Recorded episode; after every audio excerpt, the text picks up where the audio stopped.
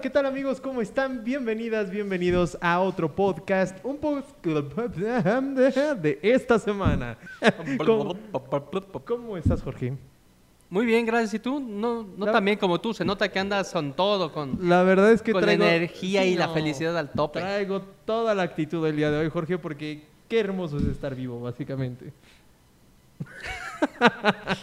Tu cara dice lo contrario, Magazo. Sí, ya lo sé. Pero bueno, hoy es un podcast muy interesante porque vamos a hablar de chismecito jurídico, que es el chismecito que le encanta a nuestra audiencia. A todo mundo le gusta el chisme. Eh, eso sí, y más cuando es chismecito especializado, híjole, es muy bueno.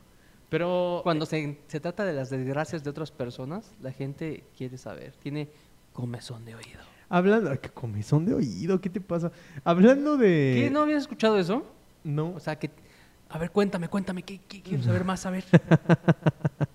no, no, no me atrevería a decirle a alguien que tiene comezón de oído. que yo voy a satisfacer su comezón de oído. No, no, eso ya es de tu cosecha. Eh, es una muy buena manera de ligar. Ya decir, por ti, baby, sería Batman. ¿Has visto la de Shrek? Ajá. Ok, sería eso y después, yo satisfacería tu comezón de oído. Imagi- ya imagino a Magazo llegando, no sé, a donde él se le ocurra ligar.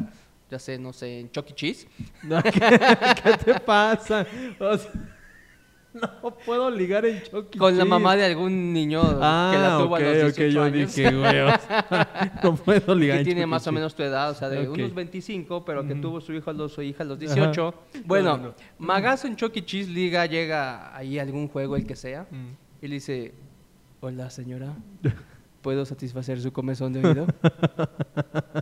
O, ¿qué ¿Cómo ligarías en un tú? En un. Cheese sería como, de todos los niños, su hijo es el que menos huele a patas. Ese sería muy buen cumplido. Pero te digo, bueno, tal vez no. ¿Por qué los niños no huelen a patas? Claro que sí. Claro que no. ¿Has ido a una fiesta infantil?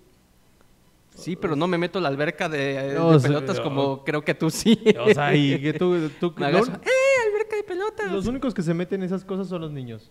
Y esas Ajá. cosas huelen a patas. Conclusión, los niños huelen a patas. O puede ser que ya llegó oliendo a patas y se meten los niños y adquieren el olor a patas. No, sí huelen a patas.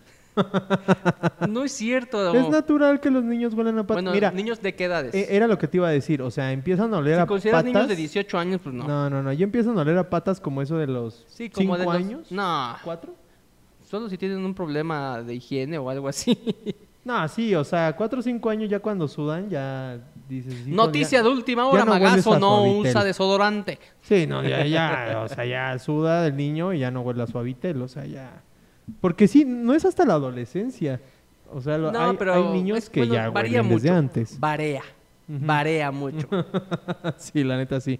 Pero de los cero a los tres años, los niños huelen a suavitel todo el tiempo. Eso sí. No, se nota que no tienes uno. Eh, gran parte del día, bueno, no gran parte, pero varias veces en el día huelen a algo que sale de su ser. Bueno, Color café y amarillo. además de que huelen a popó, eh, huelen a, a leche cortada. No, cortada, pues, si se te pasó, no, ¿cómo crees? No, es que ya ellos ah, allá adentro ya cortan la leche, ¿estás de acuerdo? Ya. Bueno, pasando a temas más interesantes. Los 43 sé. de Ayotzinapa. Sí, se conmemoran siete años de la desaparición de los 43 normalistas de Ayotzinapa. Y siguen sin aparecer. Y sin saber las madres y padres qué pasó con ellos. Sí, siguen sin saber las madres qué pasaron. ¿Entendieron? Porque es la... Ok. Bueno, el chiste es de que desde este podcast les mandamos mucha fuerza a los papás de los 43. Me sentí como que ya estamos en un flash informativo y con la nota del día. Ajá. Sí, pero bueno, si quieres pasar directo al chisme jurídico, por mí no hay ningún problema. Como quieras. Es tu ¿Te podcast. late? No, ¿Te late? Podemos pasar. Ok, perfecto. Entonces vamos a pasar. Bueno, pero si quieres pasamos a las otras dos noticias que se te ocurrieron en el último momento. Ah, ok, el destape de Monreal. Eh, para los que no saben, allí tenemos un pizarrón y ahí se le ocurre a Magazo escribir todo con su letra de 1543. Eh, oye, pero, eh, eh, eh, no es cierto, no es una letra... eh, bueno, no, sí, olvídalo. Sí, mi estilo sí está como muy antiguo, ¿no? Pero se Así entiende. como Luis XV con caireles blancos. Pero se entiende, ¿estás de acuerdo que se entiende? 443 de Ayotzinapa. Ah. Era 43, Magazo. Ay, cállate ya. Pero bueno, es que, mira, por ejemplo, los temas que tenemos anotados ahí es el destape de Monreal. Y ahora es una carrera de tres caballos. Sí, oye. Pero Va a estar, va a estar buena la pelea, ¿eh? yo tengo la teoría de que solamente los abogados conocemos a Monreal. porque mira, él sí hace su trabajo, porque se la pasa proponiendo leyes, proyectos, ajá. reformas. Y solamente cuando estás en este ámbito te das cuenta de eso. Pero como político, como tal, no es muy conocido Monreal. Es líder de la bancada de Morena, pero no tiene como esa Habrá que preguntarle a los que están afiliados a Morena si lo identifican, que yo creo que sí. Yo creo que sí identifican a Monreal. No tanto como una figura mediática, porque no tiene tanto foco como Sheinbaum o como Ebrard, que no tendría por qué tener foco, pero Exacto. Andrés Manuel lo pone ahí como que... Eh, vamos a recibir eh, vacunas. Aquí está Ebrard. Oiga, eso no es del secretario de salud. Aquí está Ebrard. Es que él es de relaciones exteriores y todo tiene que ver con las relaciones exteriores. Todo tiene que ver con las relaciones exteriores. Eh, se cayó el metro. Ebrard va a ir a... Oiga, pero eso no tiene... Ebrard va a ir al metro. Pues Ya que mejor que lo haga secretario de, Sí, de, de gobernación. de gobernación y ya, ¿no? ¿Quién es nuestro secretario de gobernación? Uno de Tabasco. De no Tabasco, sé, no, sé. sí, la verdad, Ah. no, a nadie le interesa. Pero bueno, el chiste es de que Monreal no es tan mediático. No, pero sí es muy izquierdista, ¿eh? O sea, Sí. es tanto como, como el peje. Da clases en la Facultad de Derecho. Es profesor y, y en sus ratos libres legislador. Mm. No, no, es tan malo. O sea, créanme, como figura política yo no lo considero alguien malo porque ha salido, ha tenido buenas propuestas, han salido buenos proyectos de él. También unos un poco absurdos, pero han salido muy buenos proyectos de él. No me molesta que vaya a competir por la presidencia, pero eh, como que no es Ebrard. Va a ser como que de los tres el que le hacen el feito. Ajá. De- incluso dentro de Morena. Va a ser como el José Antonio Mid de la, del 2018. o sea, sí tienes media popularidad, pero vas a ser el feito, la neta. Y no lo digo porque tengas vitiligo, Mid, pero... El feito. Tampoco estaba nada galán Yo, Monreal, pues, ¿eh? O sí, no, o sea... no, imagínate morrer con vitiligo, no, ya, ya. no, ya. No, Ya lo- mejor lo pasas a molar, ya, ya. No, ya mejor ni salgas, ya. Le diría el napolitano, porque tampoco es como que... ahí viene de Holanda. No, ya, oye, no hay que burlarnos de este tipo de cosas. Oye, tú, tú empezaste, Sí, pero bueno, mira, ajá. va a ser una carrera de tres. Se me figura así como las familias que tienen tres hijos y se la pasan peleando todo el tiempo. No, porque el Xbox no me toca a mí, nada. Así va a ser entre Ebrard, eh, Sheinbaum y... ¿Cómo se llama? Monreal. y Monreal. Concuerdo. ¿Quién, quién va a ganar, según tú? Ah, yo, yo...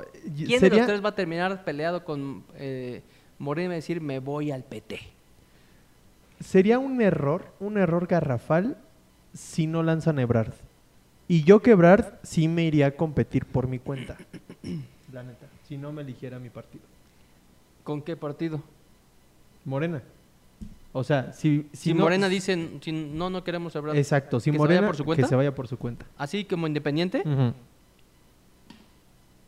Yo, yo la neta sí. O sea, vale la pena. De todos los de O sea, Morena... Bronco 2.0. Algo así. De todos Eh, los de lo Morena, Ebrard es el más popular ahorita. Sheinbaum tiene bastante fuerza en la, en la O Ciudad de sea, México. Sí, de la Ciudad de México, pero pues, mira, por llevarle la, contraria la contraria a Sheinbaum, yo creo que los demás estados apoyarían a Ebrard. ¿Quién sabe? O sea, no ya sacamos a, a, ¿A quién? ¿A Monreal? a Monreal de, de entrada. Ah, no, Monreal nada más es para te- llenar el espacio de noticias es de una hoy. cortina de humo. sí, o sea, no, no, no, no. Pero, pero bueno, desde aquí le mandamos fuerza a las elecciones del 2024. Estamos con ustedes. Pero ahora sí, Jorge, demasiadas noticias. No sé si te no, gustaría. sí, oye, mañana, bueno, el 28 de septiembre, pues lo están viendo ya que pasó, se conmemoró Ah. 200 años de libertad de nuestro país. 200 años de nuestra declaración de independencia. No, no, yo creo que nunca han leído nuestra declaración ¿Así de 28 de independencia. septiembre? ¿Qué? ¿Qué? es qué? ¿Halloween? ¿Eh? ¿Día de los muertos? No, todavía falta No, mucho. si la Candelaria es hasta febrero. Pero, pero eh, deberían de leer nuestra declaración de independencia. ¿No saben qué sentimiento le imprimieron? Casi llora. Una, una, ¿Casi lloras o qué? Sí, sí, sí, una redacción horrible y además no dice otra cosa más que, mira, España y nosotros somos amigos, eh, pero pues ya no somos ustedes. Y ya, básicamente eso dice, son como cinco renglones. ¿Y tú querías que fuera así como en las películas norteamericanas? la- Sí. Sí, o sea, alguien, porque aparte sí hay, normalmente cuando se declara la independencia se dicen los estatutos bajo los cuales los derechos base de la nación. No, aquí literalmente dijimos, España es nuestra amiga, pero ya no somos parte de ella. Firma, Agustín de Iturbide y todos los demás. ¿Qué más querías? Concreto y al punto y Sí, ya. y ya, o sea, le- ah, pero eso sí, en el Archivo General de la Nación, ahí está resguardada nuestra acta de independencia. Que según yo fue Eh. reconocida hasta mucho después. O sea, se firmó y a España le valió un queso. nos reconoció mucho después. Pero bueno, eso ya son temas de política internacional que no nos interesan justo ahora. Eh, hay que llamarle a Marcelo Ebrard, ¿es la de saber? Él ha de saber ese Sí, tipo sí, de sí. cosas. Pero vamos a pasar Al al nombre de este podcast. A lo más chido. Porque le voy a poner de nombre al podcast lo que sea que digas a partir Lo de que se ahora. te ocurra. Lo que sea que digas a partir de ahora. Porque nos vas a platicar el caso que más te ha dolido. El caso que neta comprueba que Jorge tiene corazón. Por favor, Jorge, ilumínanos con la introducción Magazo, lo de que tu comprueba que tengo corazón es que te dejé ir de vacaciones en julio. Ay, me diste un día, ¿Dos? Dos días. ¿Y ¿Tenías un mes, dos meses de haber entrado? Pe- ah, en mi defensa no fui al único que se lo diste. Se lo diste a toda la gente que entró conmigo. Exactamente. Que tenían poquito tiempo de haber entrado. Ok, entonces, pe- espera, es que quiero introducir al tema. ¿Vas a meter video memes ahora sí? Sí se escucha.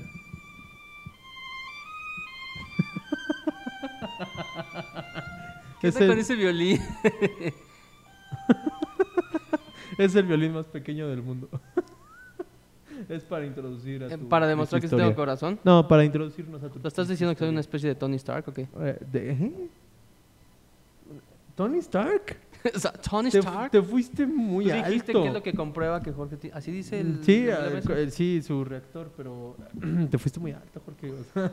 Bueno, Harvey Specter, no sé. Mira, todavía te, eh, todavía te lo paso, o sea, Harvey Specter, pero te comparaste. Personaje favorito un de los Avengers. Así. Uno, dos, tres. Doctor Strange. Cuatro, Es cinco. que iba a decir Tony Stark, pero. Cuatro, cinco, seis, siete. Doctor Strange. ¿Y tuyo? Capitán América. Nah, iba a decir ese, pero ya me lo ganaste. ¿Quién? Doctor Strange. ¿También? Si no, entonces Spider-Man. Y es que iba a decir, la neta iba a decir Iron Man, pero. Pero no. Eh, sus películas se me hacen muy X. La primera no es mala. Eh, Mm, híjole, y no, va a salir la segunda de Doctor Strange, eh, por cierto. Se ve que va a estar año. interesante, pero se ve que va a estar buena. antes sale la de Spider-Man sale con... ¿Cuántas veces voy a tener que introducir tu caso, Jorge? Los, ahora vamos a decirles los siguientes estrenos en cine. ya sé. Sección de espectáculos. no, bueno, este mm, es uno de los casos que he llegado a perder. No quiere decir que he perdido muchos, Ha perdido bastantes. pero también eh, los abogados que dicen, no, yo no he perdido ni un solo caso, nunca pierdo, es una mentira. Pero este en particular, hay veces que te traen un caso eh, y, por ejemplo, cuando es por demandado y tú ya sabes que va a estar bien difícil ganarlo y que lo único que le puedes dar al cliente a lo mejor es tiempo, sobre todo cuando son mercantiles que, que deben cierta cantidad de dinero y pues lo único que puedes es alargarlo para ver si consigue dinero, puede negociar, etcétera. Y sabes que lo vas a perder muy probablemente porque son casos muy, muy complejos y que traes todo cuesta arriba. Pero hay otros en los que eh, tal vez tienes una esperanza de ganar, dices, "Sí, está complicado, pero podemos presentar este caso de esta, de esta tal manera. Y este es, es el, el caso. Y realmente me dolió perder. Ok, entonces, em, ¿te estás justificando? No, no, no. Básicamente. Dices, ya venía perdido. No, no venía En mi perdido. Bueno, defensa sí venía perdido. Ahorita te voy a explicar. Cuando llegó la clienta con nosotros, era un caso que ya estaba perdido. Que ya le habían quitado todo un, un edificio multifamiliar que había heredado junto con sus eh, primos o tíos. Un algo así. edificio entero. Bueno, eran como tres, un- una unidad multifamiliar en Toluca. ¡Hala! Como de unos, no era tampoco tan grande, como de unos 40 departamentos. Ah, no, pues aquí, dame dos. Lo había heredado junto con otras cuatro personas de la misma familia y en Toluca.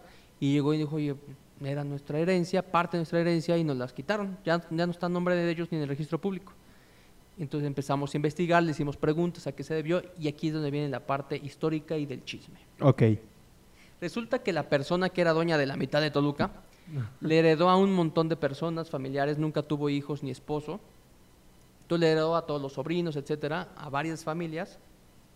Y a esta clienta, junto con sus tíos y primos, les heredó dos multifamiliares, acciones de unas empresas, de unas gaseras y otras cosas. Ok. El abogado que llevó este, que los asesoró a esta familia en el procedimiento sucesorio familiar, les llevaba todo el juicio normal para la adjudicación, todo normal, como si nada. Ese abogado se muere, ya era un abogado grande, y su hijo continúa el procedimiento para terminarles de adjudicar. Pero su hijo resulta que es un mega o sea, pero el, el abogado más transa que yo he conocido en toda mi vida. Dios, manches. Este abogado les, les continúa el procedimiento sucesorio y como nuestra clienta vive en, en Texas y los demás son de bajos recursos, eh, iban a tener muy buen ingreso, pero los estafaron. El abogado hizo una especie de plan y ahorita les digo en qué terminó. Como uno, uno de nuestros clientes vive en Texas y los demás viven en un poquito retirados, entonces dijo, vamos a nombrar a uno de los, de los cinco herederos como su apoderado para que pueda firmar trámites y todos los Ok. cosas ante autoridades. Entonces dijeron, ok, entonces le dieron un poder para pleitos y cobranzas, es, es decir, para demandar, para actos de administración, para eh, llevar a cabo, valga la redundancia, la administración de esos bienes, eh, cobrar rentas, todo eso, y para actos de dominio, es decir, que podría incluso vender esos bienes.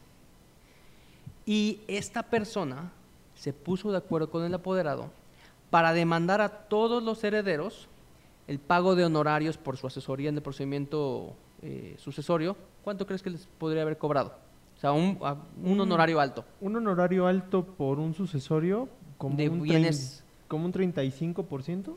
No, muy alto. Pero en dinero. ¿Tú cuánto se te ocurre? Ay, no, no sé. Este 5 millones De pesos, ok. de pesos. Pues Ajá. no, más. Más. Es- este tipo de juicios generalmente cuando son respecto de bienes inmuebles y otros Ajá. bienes, se cobra un porcentaje de la masa hereditaria. Oye, te va a tocar a ti eh, estos bienes que tienen valor, no sé, de un millón de pesos, pues yo te cobro el 20%, por decir algo, 200 mil pesos, o el- la cantidad que sea.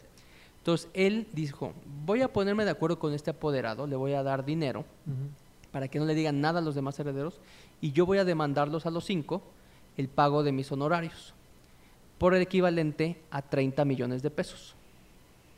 30 millones de pesos. Un poquito más, un poquito menos, 32. Ok, Ajá. 32 millones de pesos por mi asesoría en el procedimiento sucesorio en el que les ayudé. Que ni siquiera lo llevó todo él, sino que lo llevó su papá y él lo Ajá. concluyó. Y voy a notificarles la demanda a esos cinco codemandados a través del apoderado que nombraron. al cual yo ya le di dinero para que no diga nada. Entonces presentó su demanda, demandando el pago de esos 30 millones de pesos Y per- pero, a ver, entonces se puso de acuerdo con el demandado, pero con el apoderado. con el los- apoderado, pero el apoderado estaba consciente de lo que valían esos multifamiliares. Yo creo que sí y a la vez no, porque son esas, digo, cuatro de los cinco herederos son personas de muy escasos recursos y obviamente eh, muy poca educación. Ok. Entonces le ha de haber ofrecido, yo te voy a dar X cantidad mensual de la renta de dos departamentos, por decir algo, y tú no digas nada. Y a lo mejor le daba que 5 o 10 mil pesos al mes, que es algo que él no, no tenía ni había pensado que iba a re- recibir. Ok.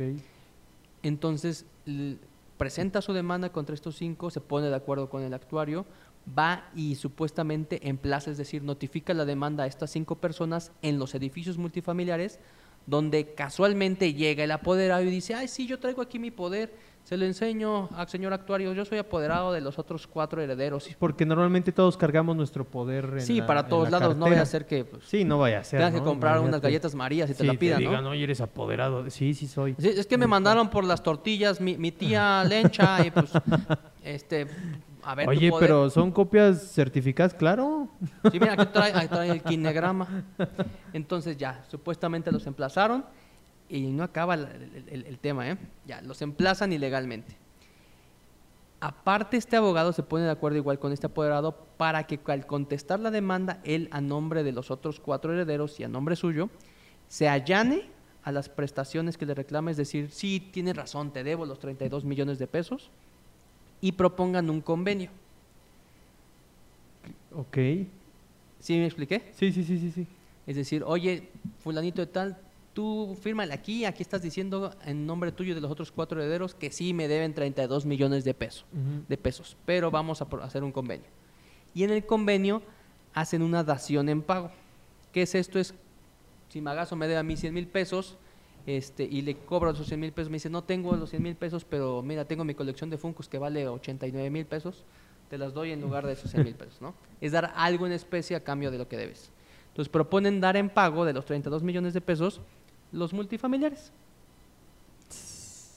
No manches. Lo proponen, firman el convenio en el juzgado, lo ratifican y lo inscriben en el registro público y lo celebran en escritura pública ante notario. Ante un notario de Ixtlahuaca que también se prestó a todas estas cosas. No, sí es de Ixtlahuaca, De- de- de- de- ¿Dónde qué es eso? Estado de México, Ah, ok, ok. a las afueras de Toluca, que se Ok. prestó a esas tranzas. Ok, ok. Entonces les terminó bajando, dando vajilla al multifamiliar. No manches. ¿Ya podía decirlo? Sí, sí, sí. sí. ok. Entonces lleg- llega con nosotros la clienta, la que vive en Texas, dice, oye, pues no nos han dicho nada. Para esto supuestamente el abogado, que se llama Alejandro, no diré su apellido, pero se llama Alejandro. Alejandro y tiene así como muchas flores, ¿sí? No, no Ah, o sea, Alejandro. to- Alejandro. Eh, lo citaba de vez en cuando para juntas, para supuestamente darle reportes. Oye, falta esto para hacer este trámite, se debe del agua, no sé qué, y les bajaba ah, ya, dinero. ya entendí lo de las flores. Ah, o sea, ¿te refieres a, a su orientación? No, ¿No? no, su O apellido. Ah, ah. Bueno, Perdón, yo, yo dije Alejandro Flores, yo dije que, o sea, ¿le, le gusta que le, que le promuevan por atrás del juzgado o? ¿A qué se refiere Jo- Jorge con eso de Flores? Ah, ya entendí. Y mira que yo me apellido Flores. y no se me ocurrió antes. Bueno, Ajá. los citaba a veces para darles como reportes, oye, hay que pagar el agua, se debe tanto de impuestos, y siempre les bajaba dinero, sobre todo la señora de Texas. Le bajó aparte como unos 800 mil pesos. Dice que para regularizar los inmuebles y sacarlos ya a su nombre y pagar honorarios de O sea, aparte de quedarse a los multifamiliares, le sacaba dinero a la señora. No Entonces llega la señora ya bien enojada con nosotros diciendo, oye, le he pagado tanto, ya llevamos como tres años en que supuestamente nos los va a adjudicar y no pasa nada, entonces quiero saber en qué está.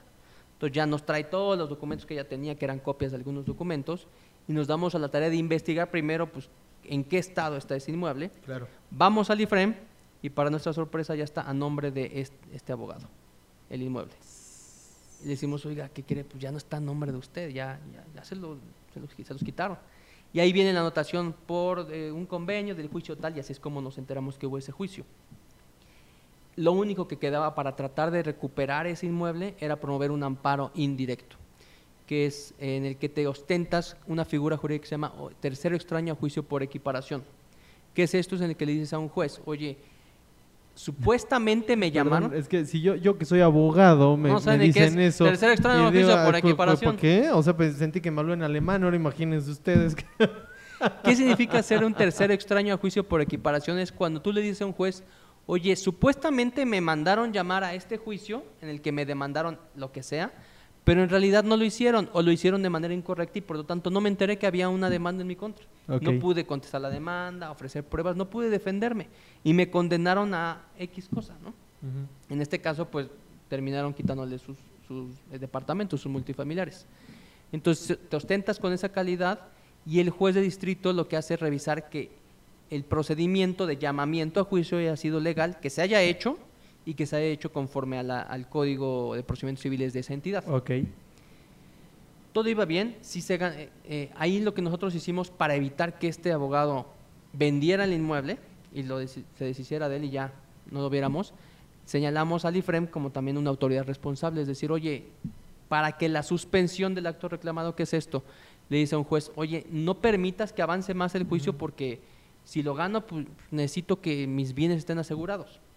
Entonces nos otorgaron la suspensión para el efecto de que el IFREM, que es el registro público, no permitiera ninguna anotación de ninguna clase de ningún notario. Entonces, aunque él quisiera venderlo, no, no se podría anotar esa inscripción. Ok. Así lo detuvimos. todo iba bien y el efecto de este amparo cuando se ganara era que se destruiría todo el juicio, todo el convenio, toda la escrituración, todo lo que se hizo fraudulentamente para que se les permitiera defenderse en el juicio. Ok. Y entonces regresaría a su propiedad ese multifamiliar. Todo iba bien, pero ahí no acabó la historia tortuosa de tranzas de este abogado. Obviamente ya les tienen que notificar a él para, para que se apersone en el amparo eh, y diga lo que él considere. Se escondió una y otra vez, en su despacho lo negaban, etcétera. Lo íbamos a llamar ya por edictos y se apersonó. Pero antes de eso, falsificó la firma de mi clienta y mi firma en ese amparo, disque desistiéndose del amparo. Es decir, presentó un par de escritos diciendo, oye, yo soy, el, soy la clienta tal, yo soy Jorge García y me desisto de este juicio de amparo. Obviamente el juzgado lo vio y dijo, eh, no se parece la firma, que vengan a ratificar. Trajimos a la clienta desde Texas para que fuera a hablar con el secretario y con el juez y decirle, oye, yo no he presentado eso. Y se, se levantó una razón en la que decía, yo no, no, no firmé eso, no es mi firma. Y obviamente siguió el juicio. Pero no quedó ahí. Después promovió una queja en la queja, es un recurso contra una determinación, también trató de falsificar mi firma y desistirse del, recurso que nosotros habíamos promovido. O sea, chicaneando a los cerdos. Ah, pero así, horrible. Cerdo, no, todavía no te he contado las, las, demás chicanadas, ¿eh? ahorita vas a ver. Es, por eso digo, es el peor abogado que yo he conocido en mi vida, más tranza. Sale, el, llega a la audiencia y él exhibe una, el día de la audiencia un documento en el que supuestamente les hacía del conocimiento a, nuestra clienta el estado en el que iban los inmuebles y el juicio, en el que decía, oye, este juicio, el juicio tal, está en, tal estado, yo les demandé esta, estas prestaciones, los 32 millones de pesos, y ustedes están de acuerdo en que firmemos un, convenio. ¿Cómo obtuvo ese documento? Eh, era una copia certificada de un notario, el mismo notario de Ixtlahuaca. ¿Cómo obtuvo ese documento? Él en, en, sus juntas que tenía con los, con los herederos, les pasaba reportes y les hacía firmar. Y en una de esas les hizo firmar un hoja en blanco. O sea, traía las firmas de los clientes. Y entonces usó ese hoja en blanco y le puso ahí un reporte de que supuestamente sí les había informado que los había demandado, que ellos tenían conocimiento de que existía ese juicio. ¿Esto qué tiene que ver? Porque cuando tú te ostentas como tercero extraño a juicio por equiparación, pues en realidad desconoces el juicio, ¿no? Te acabas de enterar porque a lo mejor te quisieron embargar o fuiste al juzgado y te enteraste, pero no lo conocías previamente. Entonces lo que estaba diciendo es, no es cierto, ellos sí lo conocían, mira, aquí está este documento que tiene sus firmas, pero que yo lo, lo alteré, en el que les informaba desde hace como un año que había un juicio contra ellos y que me debían 32 millones de pesos. Obviamente ahí sí tenían la firma ellos, pero lo habían alterado. Ya cuando lo vio mi cliente dijo, oye, no, pues sí es mi firma, pero pues es que es de las, de cuando nos pasaba reportes que le firmábamos, de los reportes que nos daba. Entonces, por causa de eso, primero nos otorgaron a nosotros el amparo. Dijeron, no, no lo puedo tomar en cuenta. Él promovió la revisión y el colegiado dijo, no, tenías que considerar eso y se negó el amparo. Entonces dijo, no, no se puede tirar el procedimiento, el inmueble tiene que quedar a nombre de, de este abogado tranza porque ella conoció, supuestamente, por ese documento, conoció el, procedimiento en el que la estaban demandando antes de que tú promovieras el amparo, mucho antes, por esa falsificación. No manches. Pero espérate, ahí no acaba. Hace una semana me acabo de enterar que este abogado volvió a demandar a mi clienta por 16 millones de pesos, no sé de qué me habló otro abogado y me dijo, oye, porque otro abogado le estaba llevando el asunto penal a mi clienta. ¿De casualidad tú te notificaste de una demanda que le hicieron a, esta señora tal? Y yo, no. Supuestamente te notificaron ahí en los multifamiliares de todo lo que le digo, no, pues ni vivimos ahí, ni tenemos oficina ahí, ni nada. Es que te notificaron a ti como apoderado de ella y que supuestamente firmaste el emplazamiento. No, pues ahora se aventó mi firma. Ahora hizo lo mismo que con el otro heredero, pero era conmigo de haber conseguido una copia simple del expediente de mi poder y de haber sacado una copia certificada con algún notario tranza. Y supuestamente en la diligencia se puso de acuerdo con el actuario y dijo, sí, Jorge Abraham García García está recibiendo esta notificación en nombre de su apoderada tal.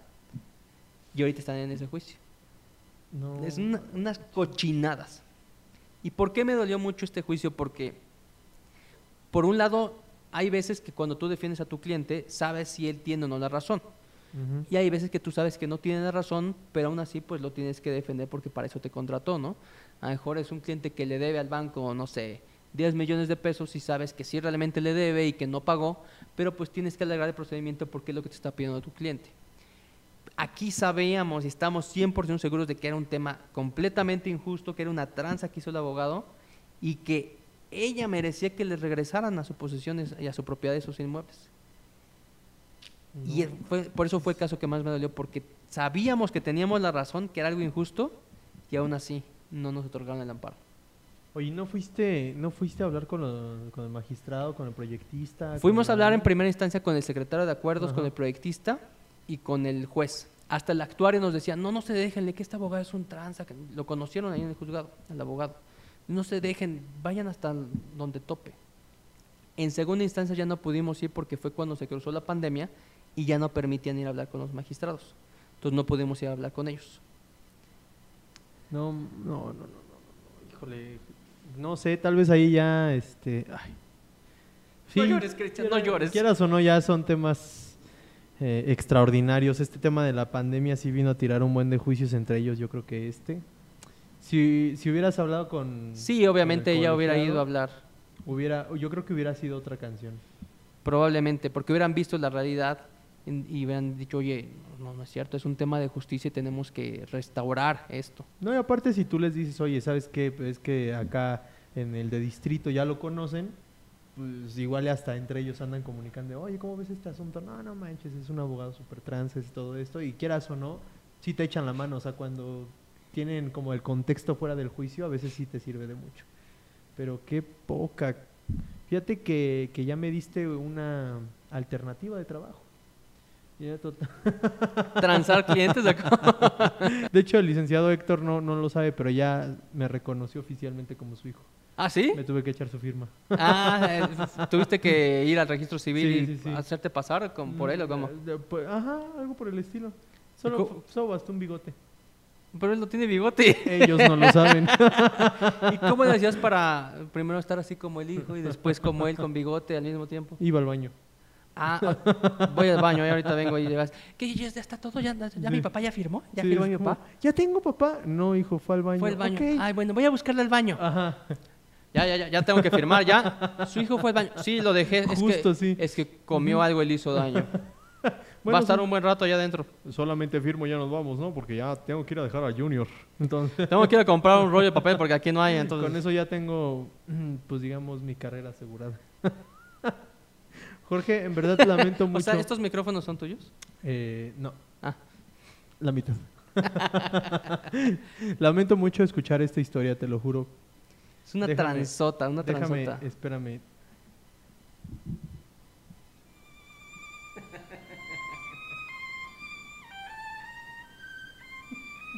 Me vas a hacer llorar, magazo. Pero como caballeros caeremos. Traemos corbata hoy. Ya sé, traemos los dos corbata porque teníamos que hundirnos como caballeros. Híjole, qué difícil, Jorge, la Qué verdad, difícil se te hace. mantenerme en este viaje.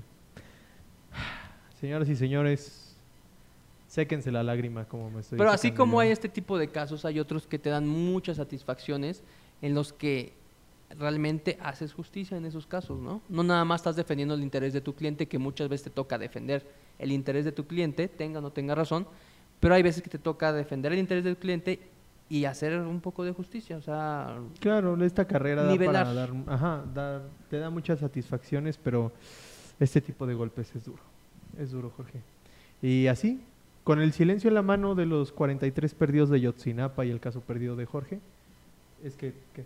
en la mano. El silencio en la mano. Ah, dije el silencio en la mano. Sí. Perdón. Bueno, con el silencio en nuestra garganta y en el- Nos tenemos que ir ya, pero cerramos este podcast de una manera muy triste, Jorge. Pérdidas por todos lados. Lúgubre. Lúgubre.